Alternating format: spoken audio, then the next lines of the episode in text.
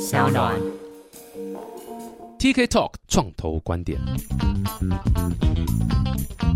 Hello，大家好，我是 TK，欢迎来到 TK Talk 创投观点。哇，这个节目现在走到这个应该六七十集了，天哪，真的是非常厉害！这个排名这么糟的一个节目，还可以做到六七十集，制作单位和主持人不知道想什么。说到这个，所以请大家一定要赶快去订阅，好，拜托一下，一一人一订阅，救救 TK Talk，对不对？那我觉得 TK Talk 算是一个蛮优质的节目啊，我们预计在明年会报名这个金马奖。对，因为还是要靠颜值嘛，没有啦，没有开玩笑。但请大家订阅一下那个 Apple Podcast 五颗星正品，这个是起手式啦，基本我们叫做这个收听礼仪，对，收听礼貌，先订阅一下五颗星啊，感谢各位支持啊，有各位的支持呢，对不对？这个节目越来越呃多人听，我们才有办法可以邀更好的来宾，就像今天这一集一样，哇，超棒的来宾，这个说出来大家绝对是这个无人不知，无无人不晓。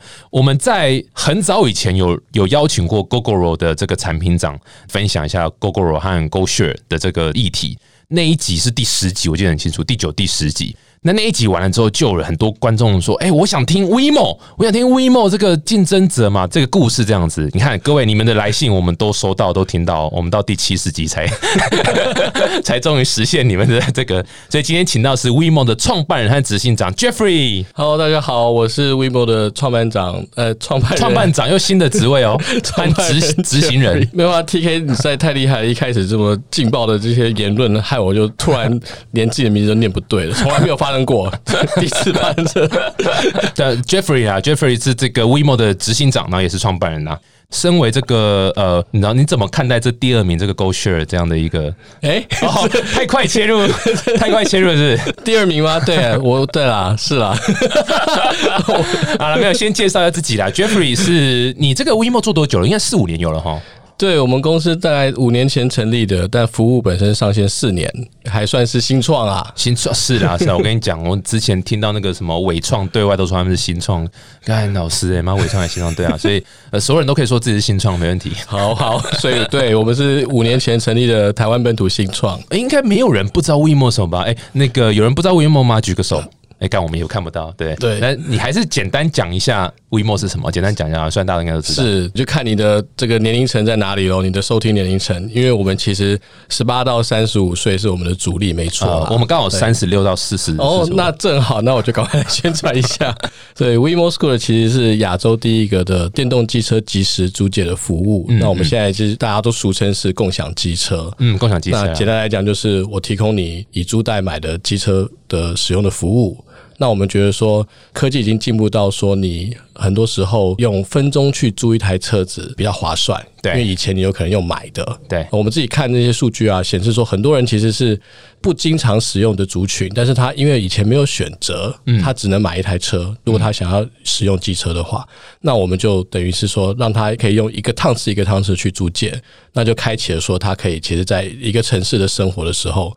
哦，用租的而不是用买的这件事情，嗯、我相信这种以租代买，应该大家对这个接受度非常非常高了吧？因为其实你说共享机车，当然非常明显嘛。我们之前访问过一个共享家电，对不对？哦、甚至是你连你家的电视啊、冰箱啊，说不定都可以用租的，不一定要买的这样。对。那说老实话，的确是第一个，当然是成本，其实很很有可能会更便宜，因为你扣掉这个维护成本，扣掉这个假设以机车来讲，就还有一个吃这个汽油嘛，对，或者是说所谓充电嘛，这都是有额外的成本嘛，包括可能停车啦，这也是成本或者维修什么，所以其实以价格来上来讲是有它优势。那第二个是说，哎，环境保护。其实也是一个优势，因为你不一定要再去买，然后制造这么多的一个垃圾啦，或者是说你车位来讲，maybe 这个机车的使用率就大大提高，不会说只放在你的家里面这样。对，所以共享这个观念，应该现在大家接受度都还蛮高的吧？对，其实，在台湾的话，也是这五年才突然兴起的啦。这五年啊，所以就你们教育出来的、啊，厉害哦！我不敢说，对，但我们事实上是不敢说，但对啦，是我们。对啦，但共享现在有一个产业了，然后我们也是一群创业家们，就是希望能够更加推广这件事情。因为刚刚 TK 讲的几个点，就是循环经济的做法，就让这些资源可以利用率比较高。然后，当然我们自己因为身为企业去做回收啊，或者说再利用啊，会比。一个一个一个的 consumer 来的容易很多、哦，所以其实我们在这样子的结构下面，其实是对地球更友善的。哎、不过也是你说四五年嘛，所以回推就在二零一五年嘛。对啊二零一五年那时候共享这个题材是我靠爆炸多的，就尤其是在中国有一大堆共享东西，对不对？那个篮球啊，来逛篮球啊，雨伞啊，对，女友没有，女友没有，女友没有，老婆也没有，但就是对一些器材类其实蛮多的。你们是某种程度那个时候是搭着这个吗？还是其实你们更早就看到这个？你们觉得要做？差不多时间看到。那我们自己在台湾想通这件事情是用机车来去做，嗯，然后把技术给发展出来了，所以其实是没有太多跟理解的外界在做什么才开始做的，嗯嗯，对。那台湾我们开始做之后，才发现说啊，原来共享单车也好，或者刚刚讲篮球什么，就突然一个一个就冒出来了，对对啊，对，非常非常多。那时候真的是。大陆就这样子啊，就是大部分的不管是民间企业或新创，或是各式各样的组织，其实都是随着趋势潮流，或甚至政府的法规在做很多事情。所以那个时候大众创业万众创新嘛，所以大家都来创业。那创业那时候流行，呃，我记得那时候一开始是一个 O to O，一堆 O to O，什么东西都有。然后后来来一个共享，就哇，什么东西都来共享，没错。但是某某种上，我们一开始。平常在看会觉得说，哇靠，这根本就是妈乱搞嘛，就是根本没有中心思想，别人流行什么就做什么。后来发现，其实哎也是，但乱搞乱搞下，也总是会孕育出一些人，真的因为这个趋势下，他有拿到一些资源，真的做出一些东西出来。所以有时候真的也很难讲，到底怎么样的出发点是好的。对，其实就是回到说共享经济的服务哦，原生是服务业嘛。那你如果只是单纯的想着说啊，你很多热钱，你很快把这个事情就一头阿骨给它推广，然后一直复制，一直复制，然后把车子布出去啊，把那个什么雨伞都丢出去啊，你不去想后面的服务业的本质，其实要靠很多的维运，靠很多的人。啊，管理等等的，那当然会做不好。嗯哼，哦，所以其实现在留下来的共享都是会是比较优质的服务啊。要长大还是要回归本质啊？对，回归商业经的本质啊。哎，所以这是你第一次创业吗？第一次创业？哦，哇哦，我很老了才开始创业。不会啊，你不是三十五？哎，创业的时候是三十五，现在不是了，快四十。哎，我是说老实话，这题外话，其实。戏骨有份报告说，比较容易创业成功的年龄，反而是就是大概三十五到四十岁的时候，反而是比较老，倒不是报章杂志上看到那种大学毕业然后就创业那种。对，Mark Zuckerberg 这样嘛？对，Bill Gates 那都是一个极端的 case，千万不要把极端的 case 把它 normalize 化，那个是你会很容易掉到那个陷阱。这样，这个是好的。哎，不过第一次创业，你怎么会有创业的想法？你这因为还是要提一下你的这个背景啊，因为你的背景算是比较特殊一点，你知道，就是跟一般人一样啦。没有，但可能有些人不清楚，但其实帮杂志都有写了，就是也不是什么秘密，就是说你算是这个星光集团的第三代嘛。我好奇的是，这样的一个集团的第三代的压力下。你要创业有没有家庭革命？有没有 很难吧？其实我必须得说，因为报章杂志的确很爱问，或者说直接提这些点。但我有没有把自己当做所谓的新光集团的第三代？肯定是没有的哦。借由这个节目厘清一下，对，其实也不是刻意要什么厘清或切割啊，其实就是简单来讲，就是家族很大嘛。其实我们也就只是因为我姓吴而已，我也不是说我一开始就什么含着金汤匙或什么。好，赢的有可能有啦哈，但是就其实你说。一般，你说中康家庭哈，我不敢讲小康，等下被网友酸或什么。但是就是，其实的确还是算是一般家庭长大的。那我从来没有觉得说我要回集团这件事情，根本跟我压根没有关联。所以我就一路，我是高中在台湾啦，然后大学研究所工作也都是在国外。其实是从这样再绕一圈回来，所以其实我回到台湾都已经三十五岁，我才开始创业嘛。其实我大概三十岁的时候回到亚洲哦，其实我从来都没有在台湾工作过，所以是是。所以你说创业跟家族也无关，然后创业本身其实也是一个 accident 嘛。你也知道，所有的创业 创业一开始的时候都是是因为遇到了这个题目，哎，我觉得说这个题目真的很有趣，然后可以等于是为台湾还是有一些 do good 啦。应该说，你一开始想创业的时候。你没有面临到你家族说，哎，不对啊，你要回来接班啊，然后你不应该创业，还是说大家就是非常非常开明？哎呀，你 Jeffrey 你想做什么？Whatever，我们就 support 这样。那个部分其实是比较，就是我跟我当然父母亲他们观念还是比较这个传统一点。其实他们两年前才真的，因为看到很多车在路上，然后真的很多人在用，他才理解了我们在做什么。不然一开始的话，没有人听得懂啊。你说我刚刚讲的电动机车即时租借服务。这没有人懂这句话是什么意思，嗯，哦，所以其实我们完完全全把它打造出来，开始有人用，然后有人用是有感的，有人用，因为等于是每一天会看到一台 WeMo 在被骑的时候，对，我父母亲才有点不那么的担心，但是大家现在还是很担心啦，哦，对，但是就是你说一开始闹家庭革命什么的。比较多是我自己很自负也好，或者说自己很固执，创业家有可能有一些这样子的特性在，然后我就不管他们，我们就还是自己往前冲了。甚至我太太都到现在都说我骗婚，因为她嫁给我的时候，我还在麦肯锡任职，然后我马上就离开麦肯锡。结婚之后你就离开麦肯锡，你们你们会说，那你们女生不是骗婚吗？结婚前漂漂亮亮的，对不对？她现在还是很漂漂亮，现在对结婚前都不会卸妆吗？你一结婚就卸？哎，你要不 make sure 他不要听到这一集。对，奉劝各位，如果人要创业的话，就是不要跟家庭闹革命了，还是要理性的沟通，至少让他们知道是什么。但我其实是没有刚刚提到什么接班啊或什么的问题啊。所以基本上还是回到一般所有家庭的这个爸爸妈妈的想法，就是哎，你要专业很有风险呐，这很辛苦啦。然后再讲你在做什么 trouble 嘛，所以真的一定会很担心。所以倒没有太多，就是哎，我们集团这么大，你不许做别，你一定要回来接拍，没那回事。就是就是回到了跟我太太讲的一样。明明好好的工作，领个高薪，然后跑回来创业干嘛？这样子听得出来你在学你老婆的声音 哎哎，没有没有，绝对没有，好，没回去啊，没这回事，没这回事。没有，我跟你讲，所有的家人，只要是在乎你的人，基本上一定都会为你非常担心。我自己创业啊，有一个很深的领悟，其实也可以分享给大家，就是会跟你说加油，不管是 Facebook 留言或者什么啊加油啦什么的。他都是 I don't give a shit about you，不管你遇到什么问题，他都说加油努力哦。叫真的 care 你的人会说，哎，好了吧，是不是不要再做了？是不是可以停了？人家会说啊，有些人不懂我，所以泼我冷水。No，泼你冷水的才是真的在乎你的。然后反而在那里加油加油，继续加油，再努力有什么？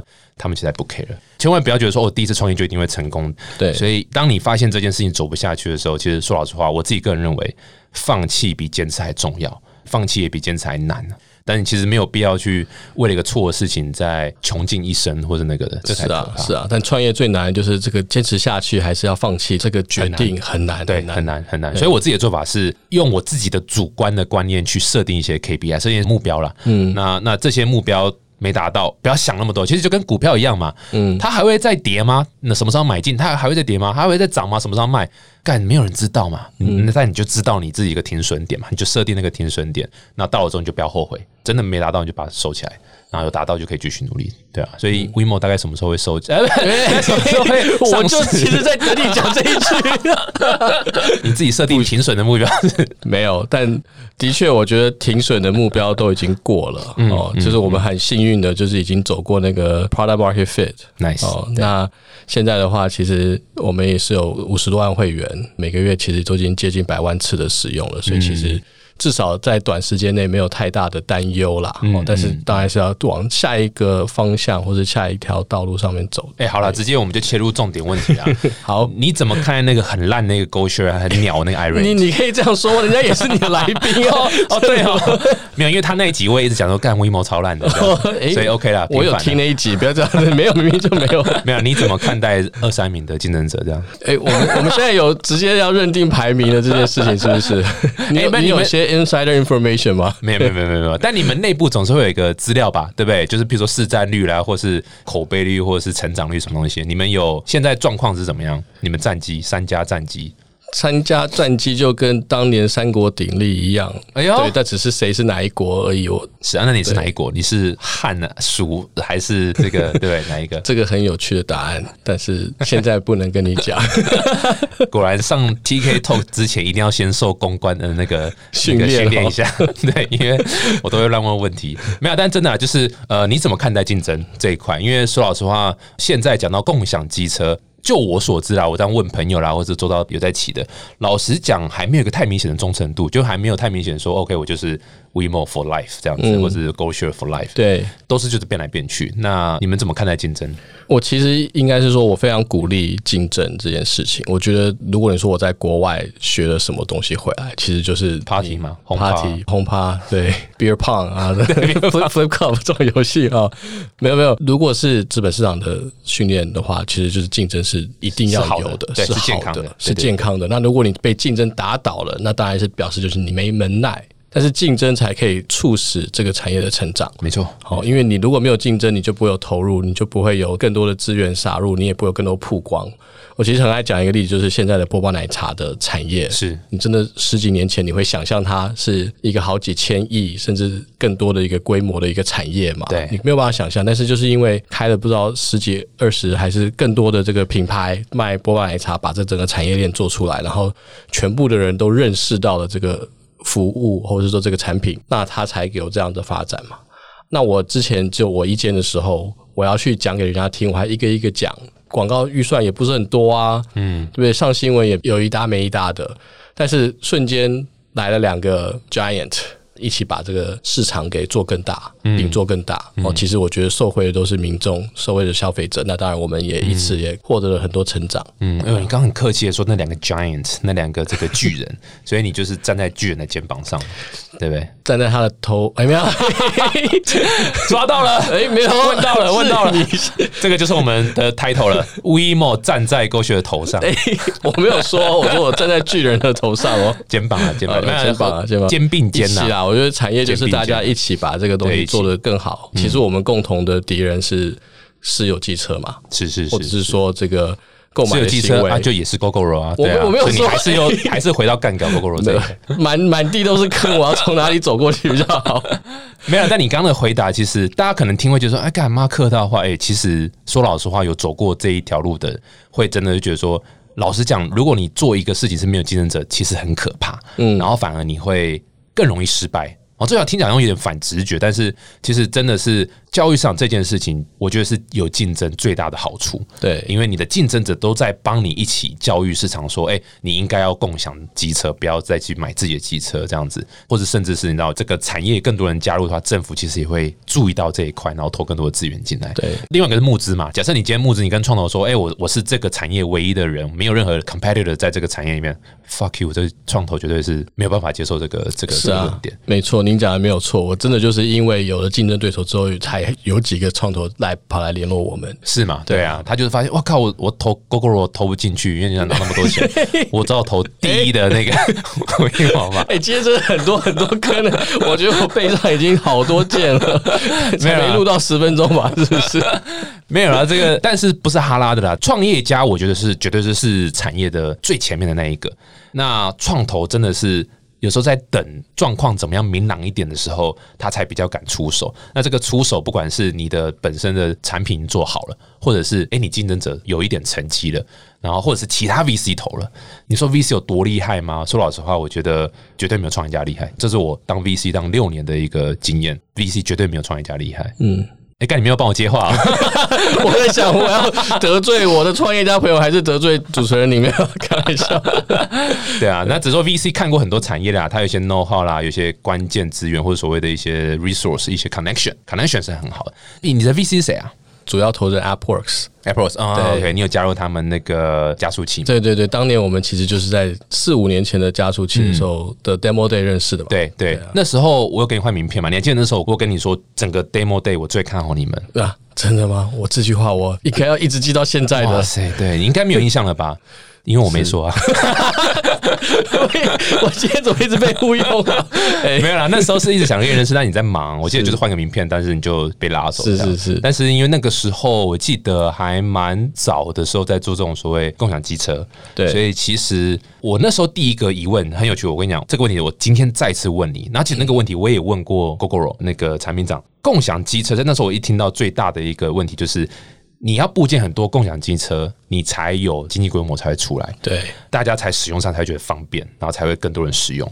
但你要布这么多的机车的时候，你又说你要解决就是所谓台北市很多或者你知道都会区很多机车的这个问题，这两件事情有没有矛盾？你要投很多机车下去，可是已经没有机车位，你还要再投更多机车下去。嗯，每家厂商都说我要投个两三千台、三四千台，那到底还得了？这个到底是不是一个矛盾点？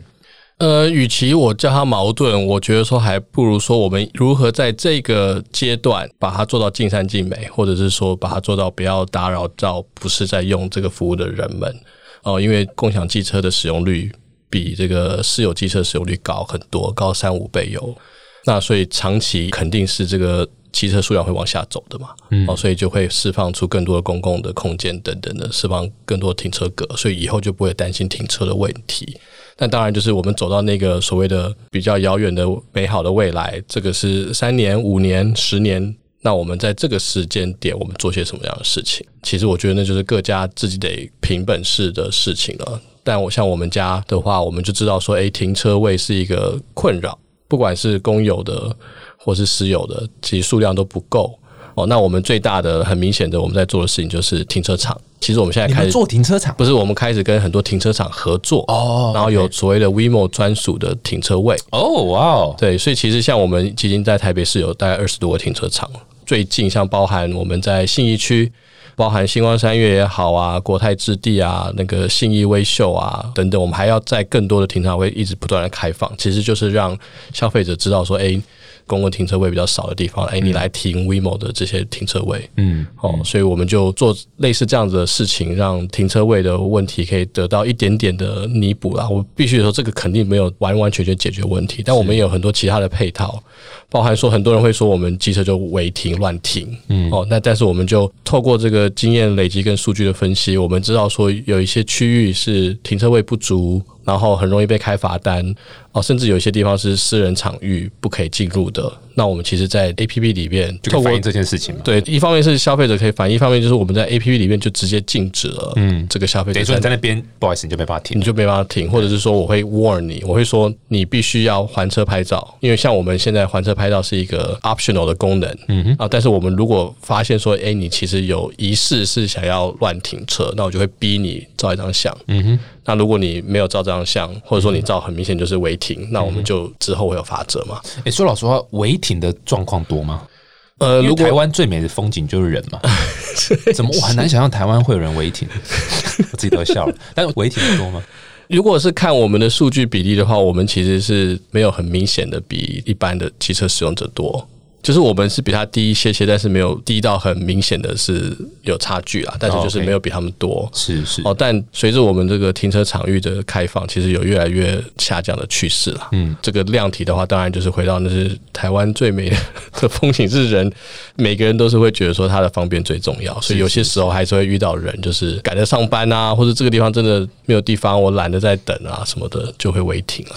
对，没有，因为我可以想象，我觉得你刚刚讲个重点就是这个服务绝对不能够以干。干扰到现有的用路人或是用机车的这个伙伴的朋友这个权利或者什么的，那因为你你服务肯定也是要做长久的嘛，对啊，不会是一个一次性捞钱这种东西，所以肯定要在这种所谓两全其美状况下找到一个平衡点嘛，这个会是你们的一个差异性吗？应该是说，我们公司的文化很在乎的一件事情，嗯，哦，或者说我个人很在乎的一件事情。我觉得对我来说，integrity 很重要。是是是。那不管我是创业也好，或做什么事情也好，那我是要牺牲别人来造就自己的，就有点像之前的 Uber 好了。对。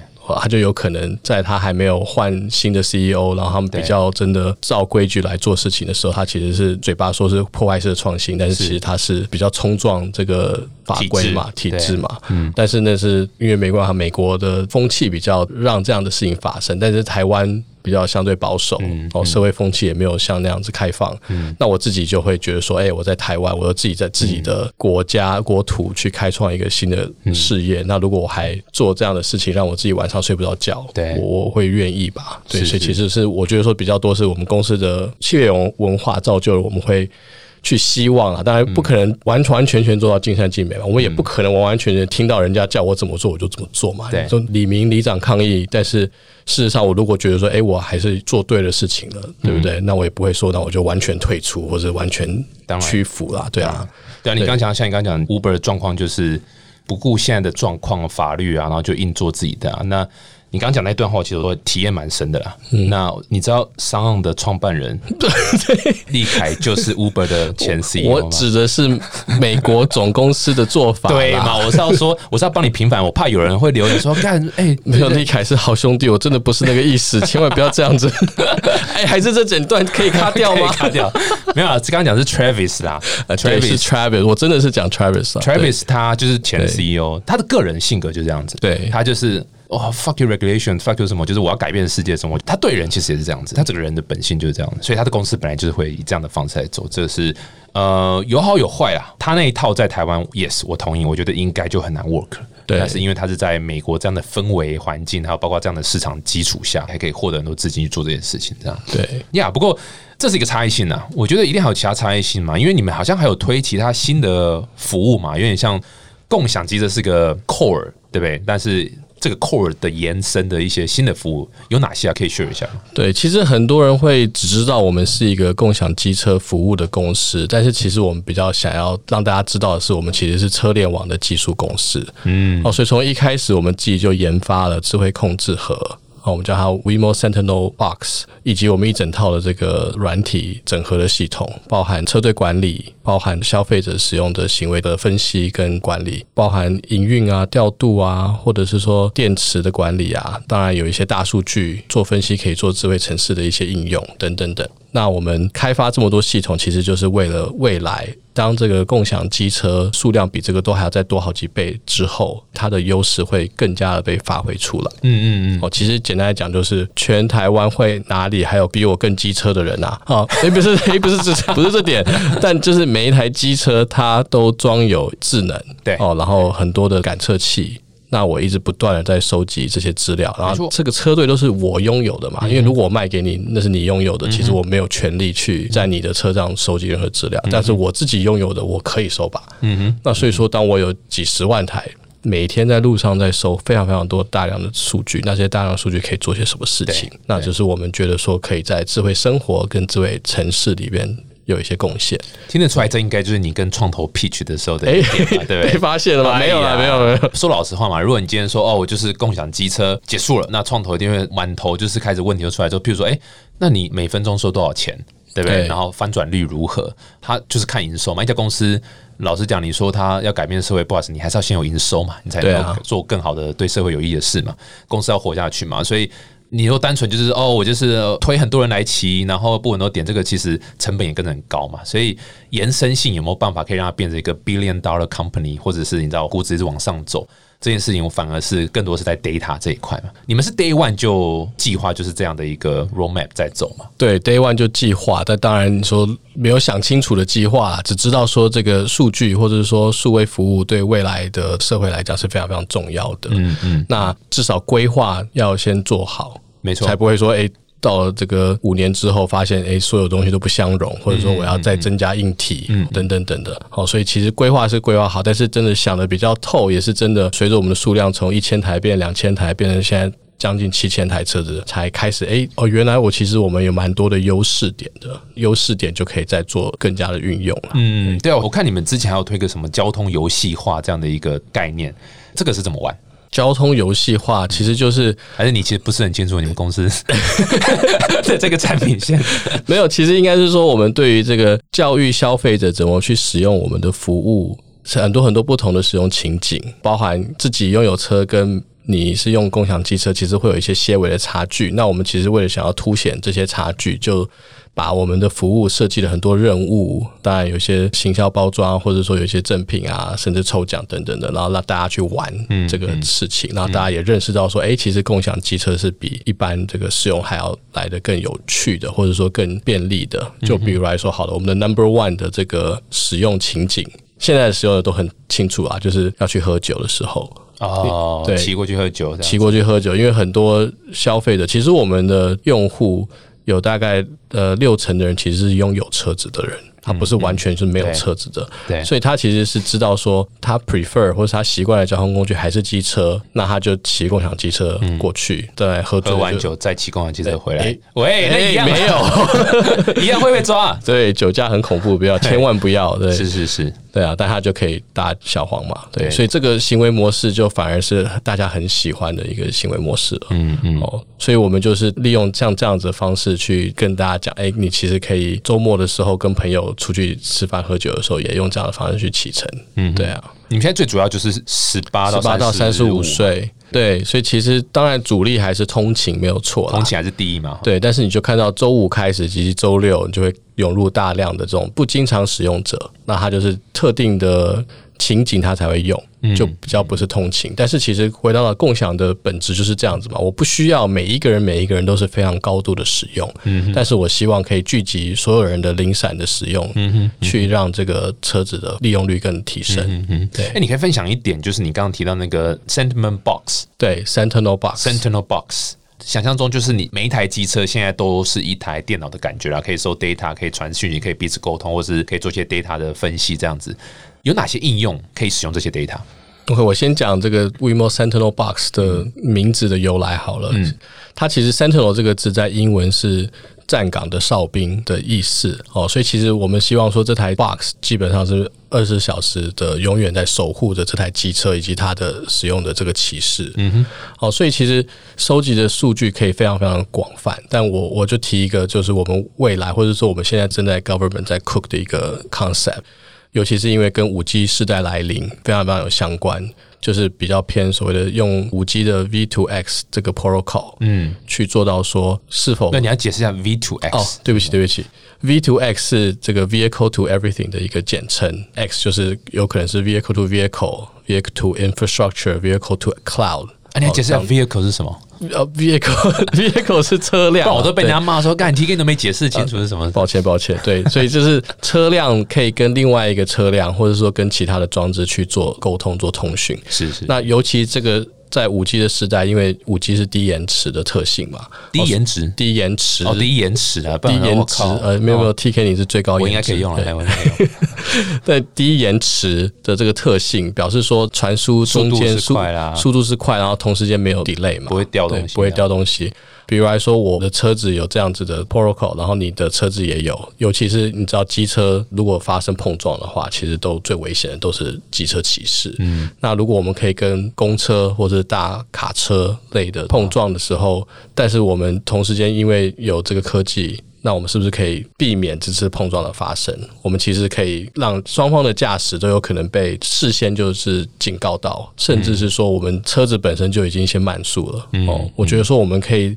因为利用这个 WeMo Scooter 或者共享机车的特性，我们有好几千台、好几万台车子，我们可以开始来做这个研究跟发展。希望三五年后，我们就有真正的一个这样的东西出现。嗯，对对啊，V2X 其实也是讲了蛮久的一个观念的，或者大家想象中的一个智慧交通的世界、智慧城市的世界。对，就是其实越来越多电动车，那电动车其实有一个很明显的点，就是它里面重点是软体。当然，第一个是车子的效能啊，或者你知道这些特殊的功能，什么无人驾驶之类。但它其实另外一个点就是，我怎么跟外面的世界去做一个沟通或是互动。假设今天越来越多 Tesla 在车上走，越来越多 WeMo，越来越多 GoGoRo，或者越来越多这种电动车。那理论上，大家要合作的几率绝对就是高很多，互相资料互传。先姑且不论大家最后是用哪一个 protocol 或是怎么样的 infra，但至少说这个想象就是，哎，你的很多这个意外发生啊，或是哎，甚至很多新的应用可以产生。譬如说，可能是你你想象中你这台车可以跟另外一台车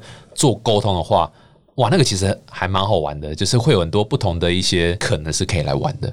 那至于哪些 killer app，留待时间去验证啊。但是这个想象是还蛮广的。是啊，没错。哎，我回到刚拿资金的部分，所以除了 Apple 之外，你就没有跟其他创投 pitch 过或是拿钱了吗？还是还是 pitch 过，但是创投都拒绝掉？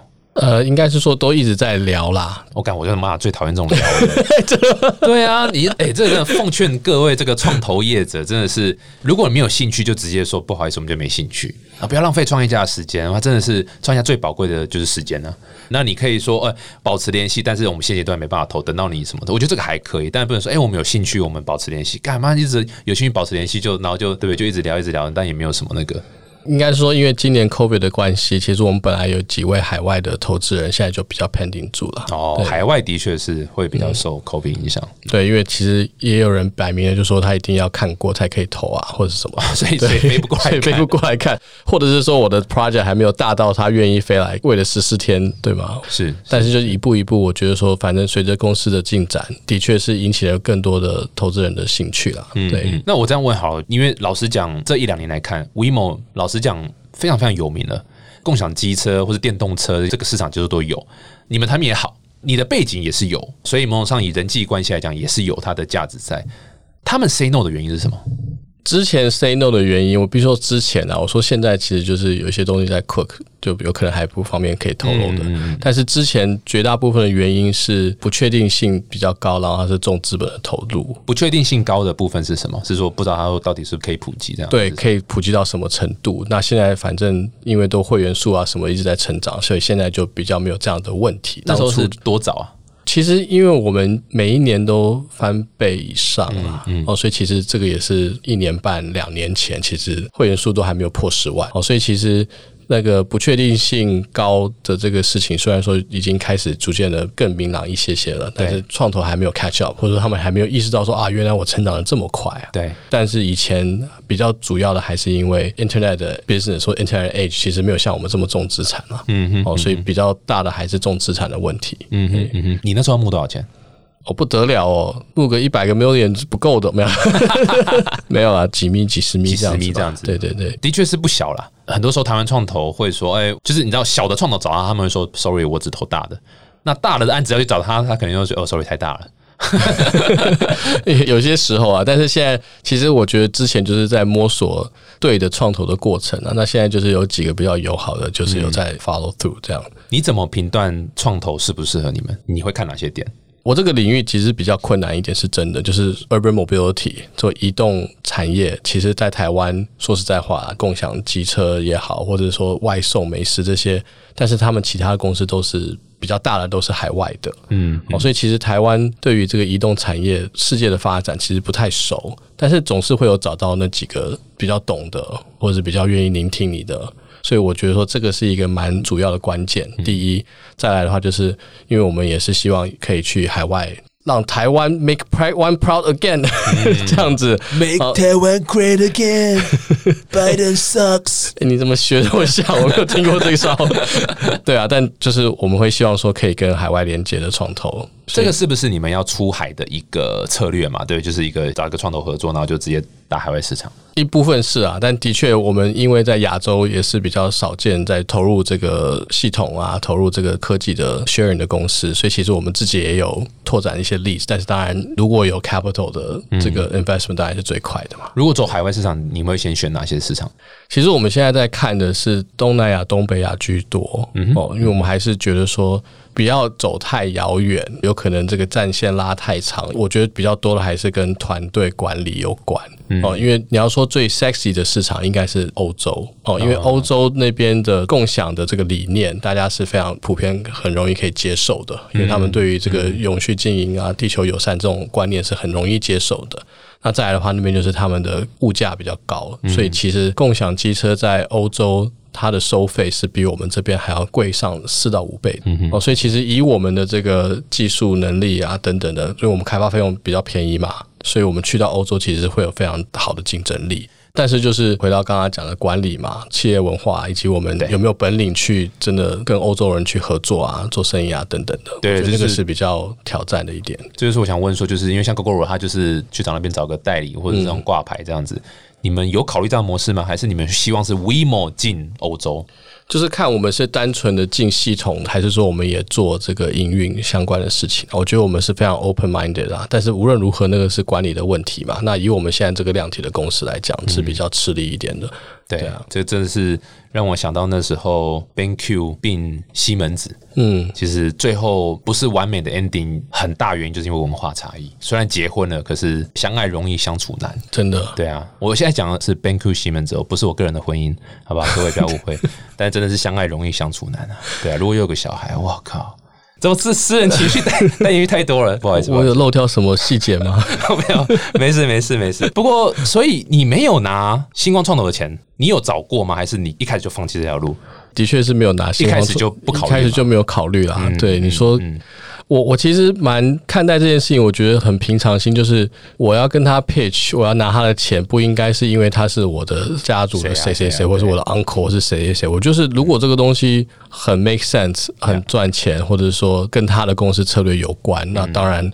我们的结合，我们的 synergy 会很多嘛？那如果没有的话，那我不就是只是因为他是我阿伯，所以我跟他要钱？这一点都不合理啊！哪有人会做亏本的生意？这些也都是上市贵公司啊，他也不可能就是无止境就拿钱出来吧？对，一拿反而不好。对啊，所以我其实还是找对我们公司有帮助的。嗯嗯，很酷诶。虽然第一次创业，可是其实你走的就比较不是那种。以前我们这种年少不懂事人在玩的这种轻资产，然后很快就是随便一个东西先 try，然后什么，你你这个就比较不是这种模式，因为你一下就是资本就比较多，然后你才 build 一个机车，build 个车队，然后还有里面后面的这个硬体的这些，还有搭配软体的部分，对，所以是蛮不一样的啦。你如果也想要尝试做比较是有软硬整合，或者是稍微重资产一点的创业家，有没有什么建议？你如果他要投入这样的产业，我都不知道我是不是有一天会害死我自己啦，不敢给人家一些建议啦，太客气了啦。但我不会觉得说他跟那个软体创业有什么不一样，嗯，至少起头的部分，嗯，但我觉得说所谓的不一样是说这个本来就是有一个 physical 的限制。因为你就是卖的是实体的东西，那实体东西跟软体肯定就是拓展的速度，或者说那个 supply 会是有限制的嘛。哦，我不可能说我今天就是一百万台摩托车就撒下去，对不对？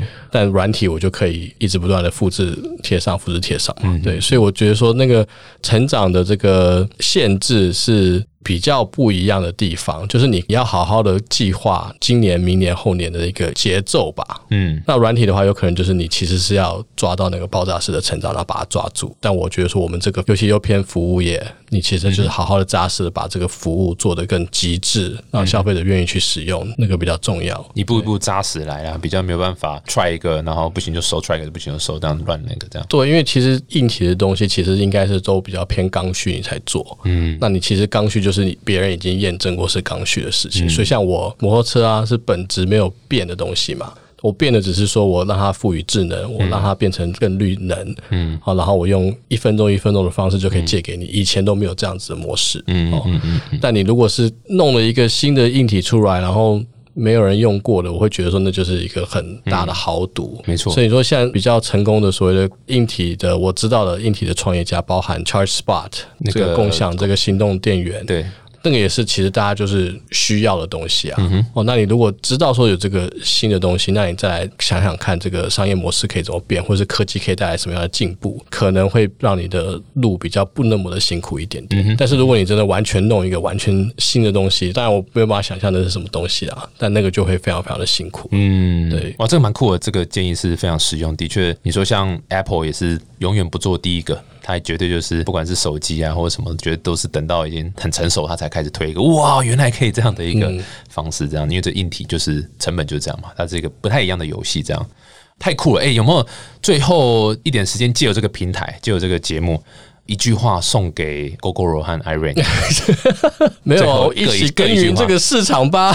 这这种类似这样的话吗？哇塞，太客套了！你不是上广播，OK？你是上 Podcast，Podcast 的特性是什么？就是 free 啊，然后你知道，然后发自内心的真话。你说 B。哔哔哔，这样子吗？哦，我刚哔哔哔哔，哦，就四个账号，哎，这四个账号是各两个吗？艾艾瑞两个吗？然后 GoGo 两个，我都没有说，没有，的确啦，在一起耕耘啦，真的啦，对啊，因为谁会活到最后不晓得嘛，应该是 WeMo 嘛，WeMo 会活到最后嘛，对，我肯定是要活到最后，对嘛，对吧？另外人家就是陪葬嘛，对啊。好了，不要再不要再分裂了，这大家都一起努力啊，一起把饼做大。台湾市场本来又不大，重点是合作把它做大，这样。你这样，你的读者会不会以为是我要求你讲这些话的？哎，对啊，听众，这集叶是我要求的，这集是叶配哦。不好意思，这集是叶配哦。没有没有，你叶你叶配收多少？哦，这集做到这种程度，大概要收六十万。我靠！哎，对不起，我们全部剪掉了。啊，再次感谢 Jeffrey，谢谢谢谢。如果大家想更了解呃 WeMo 的话，你们有粉丝团吗？还是有什么？对我们最新的这个讯息都在粉丝团跟 APP 里边哦，APP 也会有在推播这样子。对，没错。哎，我都没有。Promote 我的新功能呢？突然想到，你都已经要结尾了，我要结尾嘞。好，那就今天节目到 好了。什么新功能？没有啊，像我们最近就已经把这个会员的一些资讯都整合，然后我们再做一个 point system。所以其实现在开始的话，我们会跟越来越多的不同的商家、商户或者品牌去做串接，所以可以用 WeMo 的这个点数哦，OK 点数，然后去不同的平台或者是不同的服务去做这个消费。其实点数也是可能我骑多久，然后就多少点数。对对对，花费多少回馈，没错没错。哦，nice，哇塞，这也是要走这个点数经济啊。是是，肯定是要的，要打群架，打群架。对，但是不要跟 Google 和 Iron 打，就你们跟其他厂商打。真的不是叶飞啊！再次感谢 Jeffrey，谢谢谢谢。如果各位喜欢这个节目的话，Again 记得去这个 Apple Podcast 订阅，然后赠评五颗星。对，比如说 Jeffrey 很帅也 OK，没有问题。但是就是五颗星，TK 你比较帅。好，再次谢谢谢谢 Jeffrey，谢谢谢谢，下次见，拜拜拜拜。